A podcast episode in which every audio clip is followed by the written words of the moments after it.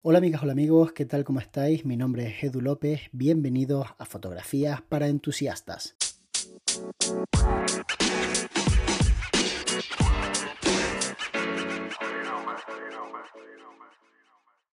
Una de las cosas que más tiempo me llevó a aprender es que delegar y tener personas a tu cargo es fundamental si quieres seguir creciendo y seguir generando unos ingresos cada vez mayores. Al final la capacidad productiva de cada uno de nosotros, de cada individuo, tiene límite, porque por muy bien que nosotros lo hagamos,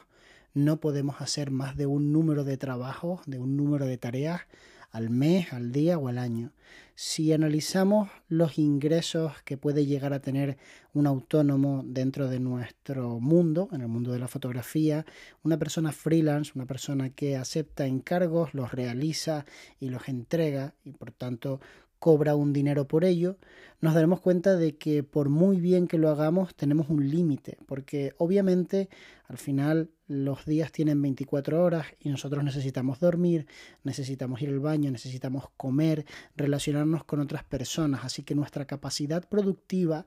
como individuo tiene un límite y delegar tener personas a tu cargo es la única forma de conseguir romper ese límite, esa barrera y pues tener un crecimiento que te permita obtener cada vez más ingresos. Muchas personas no tienen como principal mérito o como principal objetivo el tener un crecimiento sostenible y duradero que les permita cada vez ganar más. El problema es que en un mundo en el que la competencia es cada vez mayor y cada vez está más preparada, la única forma de sobrevivir con ciertas garantías es mantener un crecimiento, aunque sea pequeño, pero año a año. En el momento en el que tu compañía, tu empresa se estanca, por muy bien que te esté yendo, va a llegar un momento en el que empieces a menguar, porque realmente cuando uno está desarrollando una tarea y se acomoda a unos ciertos ingresos, deja de luchar por conseguir clientes, por así decirlo, se duermen los laureles. Y ese es el momento que precede al que viene pues justo después y que no es otro que cuando la empresa empieza a dejar de tener tantos clientes y empieza a generar menos facturación. Para muchos de nosotros la fotografía no es como tal un negocio al uso, nosotros no nos ganamos la vida con esto porque queramos hacernos millonarios, pero no podemos negar que necesitamos generar facturación, necesitamos tener ingresos para poder seguir llevando este estilo de vida. Y por tanto, tarde o temprano vas a tener que aprender a delegar. Tal y como yo lo veo, esto pasa por varias fases. Al principio uno no quiere delegar porque la persona que teóricamente va a hacer las tareas que tú hacías, pues las hace peor que tú. Y esa es una fase que es imposible de evitar si quieres que económicamente delegar sea viable. Porque obviamente siempre habrá gente que haga las cosas mejor que tú, pero obviamente serán mucho más caros a la hora de contratarles que esa persona que está empezando y que a lo mejor pues acepta un salario más bajo. Por supuesto, siempre hablamos de salarios dignos, salarios dentro de la legalidad, no de estafar a nadie ni de oprimir económicamente a ningún tipo de persona. Estoy hablando de que si tú vas a buscar a una persona que retoque fotografías para que tú tengas pues mucho más tiempo para aceptar clientes, hacer proyectos, pensar y esa persona pues es una persona muy experimentada, seguramente te pida un sueldo que sea inasumible al menos a corto plazo como por ejemplo 2.500, 2.200 euros al mes para trabajar para ti en exclusiva, porque el coste de oportunidad de que esa persona solamente trabaje para ti es grande. Esa persona ya tenía experiencia, tenía clientes y hacía trabajos, con lo cual ya ganaba dinero. Mientras que si hablamos de un chico o una chica que a lo mejor está empezando y que no tenga clientes, lo que tú le ofreces en realidad es una gran oportunidad porque puede estar generando unos ingresos aproximados de unos 1.200, 1.300 euros al mes, lo cual es un sueldo más asumible para ti y para esa persona es una oportunidad porque financia su aprendizaje. Va a aprender no solamente a editar, sino que también va a entender cómo funciona el negocio y a lo mejor dentro de cuatro o cinco años pues se lo monta por su cuenta y puede pues posiblemente tener unos mayores ingresos trabajando como freelance e incluso puede montar su propia empresa y darte servicios a ti. Entonces, al principio,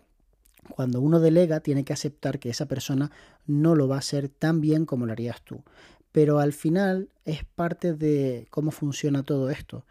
En gran medida tienes que enseñarle tú cómo tiene que hacer las cosas a tu manera. Y esto es algo que,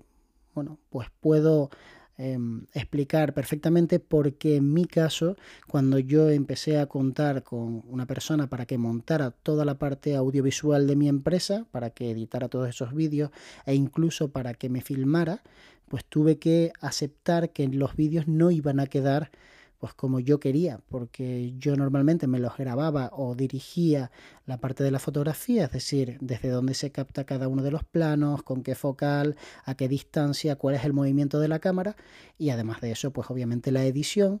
y esta persona pues no lo hacía de esa manera. Entonces yo intenté dirigirle durante un tiempo para que captara mis ideas, pero tuve la suficiente habilidad, quizás porque no era la primera persona con la que lo intentaba, de no meterle demasiada presión, de dejarle que aprendiera poco a poco y de aceptar que los primeros vídeos a lo mejor no iban a quedar tan bien. Pero ¿qué ocurre ahora? Pues ahora ocurre que los vídeos quedan mejor que cuando yo los dirigía porque esta persona ha evolucionado, ha encontrado su propio camino y es capaz de darme un servicio fantástico a un precio muy justo. Entonces, realmente estoy contento de haber delegado, aunque hubo una fase en que realmente pues tuve que ser más flexible. Al final llega un momento en el que debes elegir si crecer o mejorar la productividad, porque no te queda otra, o sea, o haces las cosas mejor y más rápido y por tanto el coste para ti es menor y los beneficios son mayores, o aprendes a delegar para poder aceptar más trabajos.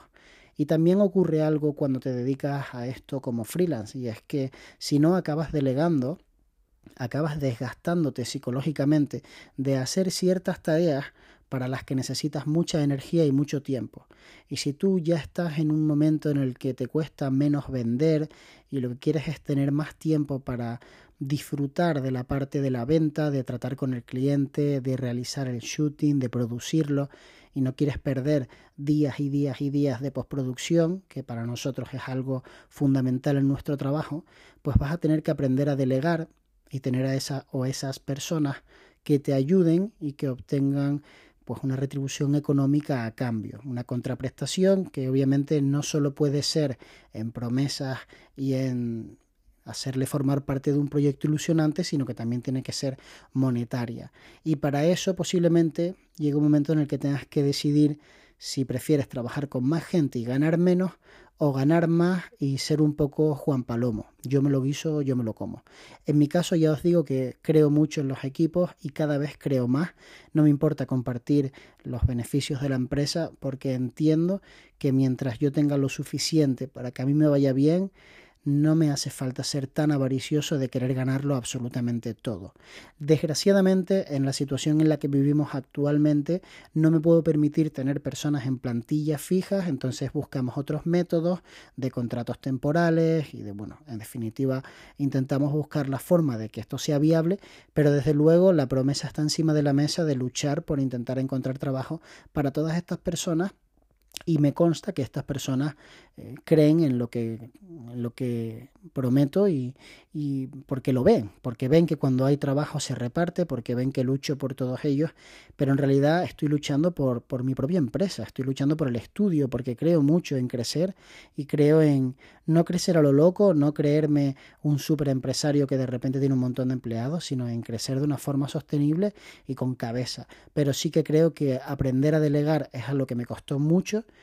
pero que una vez que entiendes cómo funciona y reflexionas de la forma que yo lo he hecho en este podcast, te das cuenta de que es una manera fantástica de hacer crecer tu proyecto e incluir a personas que le van a aportar cosas que de ninguna otra forma ibas a conseguir tú por tu cuenta. Espero que te haya gustado mucho este podcast. Recuerda que si te apetece puedes colaborar invitándome un café en el Buy Me a Coffee que aparece en la descripción del mismo. Nos vemos muy pronto. De hecho, nos vemos mañana.